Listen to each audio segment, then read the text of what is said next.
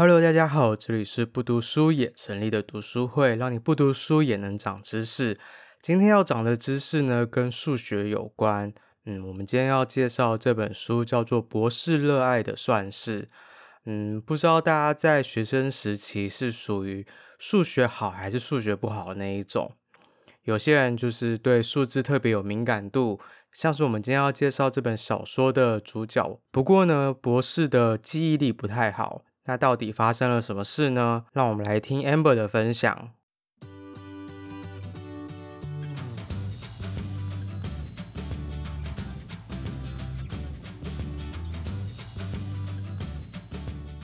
那我开始喽，我很快介绍一下，因为是小说，所以呃，就大概讲一下，这是《博士热爱的算式》这本书的名字。这本书是二零零三年在日本出版。然后，二零零四年台湾有翻译本出版，然后是日本的一个女作家叫小川洋子，然后她里面有关于到数学的小说，然后她二零零六年有拍成电影在日本上映，但台湾没有，台湾只有 D B B。呃这个这个作者他其实这本书算是他的代表作，然后他其实得过非常多呃日本的文学奖，大概是这样。那那这个故事是呃里面主要有三个人物，一个是。一个是呃，主事叙事的观点的人，他他是用我在写整本小说，都是一个人在诉说他的故事。然后那个我是一个呃单亲妈妈，她是当一个管家。然后里面有另外一个是博士，博士就是他的呃服务的对象，就是他他的雇主委托他去照顾的对象，然后是一个博士，然后还有他的小孩。里面呃，博士帮这个小孩取了一个绰号，叫做“根号”，就是开根号的根号，就蛮可爱的。然后，但其实这本书没有太大的起伏，他从头到尾都是很平铺直叙的在诉说他们平常生活上的故事。然后里面有非常非常多数学的知识，像是呃，像是他有讲到很多质数啊、完全数啊、过剩数、不足数。等等，就是有非常非常多数学的知识，还蛮特别的。好，然后简单说，就是这个里面的主角就是这个博士，他只有八十分钟的记忆。好，反正他只有八十分钟的记忆，下来八十分钟之后，他所有的事情都会回到他出车祸的那一个时刻。就博士是出了一个车祸之后，让他开始上，就是他的记忆只剩下八十分钟。然后，所以这八十分钟的记忆变成是他会重复的。对他来说，他还活在日本的某一个天皇的时代。然后对他来说，他当时他喜欢的阪神虎的球队的王牌投手还是某某某投手。但其实已经事过境迁，将近二十年的时间，这些事情已经物换星移了。只是在里面的每一个人，他们不会去告诉博士事实的真相，因为。他的记忆还是只有八十分钟。你今天跟他讲完了，说其实我现在是在，譬如说我们现在在二零二零二一年等等，但博士其实八十分钟之后，他还是会回到他出车祸的那一年，他的记忆还是停在那里。那里面还蛮有趣的，就是他博士他最爱的东西就是数学，所以他不管用什么东西，他认识一个新东西，他都会用数字去记忆这个东西。好像是新来的这个管家。看到这个新管家，他问的他第一句话是：“你的鞋子穿几号？”管家就跟他说：“哦，我鞋子是二十四号。”然后他就会说：“哦，二十四号是一个一个连乘数。”你们知道什么是连乘数吗？把一到四的正整数相乘，就是一乘二乘三乘四就会得到二十四。他说：“哇，多美，多纯洁的数字是四的连乘。”他会用这些东西去判断，呃，他对你就是哦，你你的这个代表的数字很特别，你是。四的连成的数字，或者是像是呃，博士还问他说：“哦，你生日是什么时候？”然后他就说他生日是二月二十。博士就很高兴，他就说：“哦，他曾经得过一个奖。”然后他的他的数字是二八四，就他的他的编号是二八四。呃，那个就是管家就觉得疑惑说，二八四那那跟二二零有什么关系？他说：“你知道我们是有谊数吗？”然后他的有谊数的意思是说，二二零的所有因数加起来会等于二八四，二八四的所有因数加起来会等于二二零，就很酷。就其实里面有很多你完全没有办法想象的数学知识在里面啦，因为他他其实有参考，他其实背景他有参考一个叫做艾迪旭帕尔的数学家，就这个数学家，他有非常非常多，就是他有出一本小说，然后反正有人说他他里面主要参考的一些资料是从这个数学家来的，反正就蛮酷的。它里面有非常非常多数学的算知识吗？就我其实也用不到啊，但就是还蛮特别的。我根本也不会跟。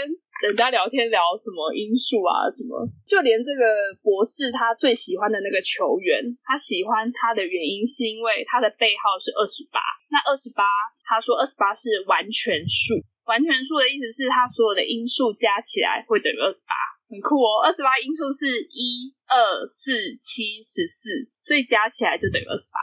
然后他说最小的完全数是六，六的话就是一加二加三，它的所有因数加起来就会等于六。就反正它里面有非常非常多这一类的数字，然后呃的小故事。他看到管家的儿子，他就会说哦，他一看到他头发头平平的一个小朋友，然后他就说哦，你头好平哦，就跟根号一样，所以你就叫根号。就从此以后，他就叫根号。就是他所有的呃细节，他都是用他的数字，他最喜欢的数字去具体化他，就是他所喜欢的一切，还有他的生活。其实这就是博士的浪漫，就是他自己是这样子的呃生活着。对我们一般人来说，每一个数字就只是数字，就只是一个流水编号。可是对博士来说，这些数字都是有生命的。就他他会觉得，好、像是有我刚刚有讲过剩数跟不足数。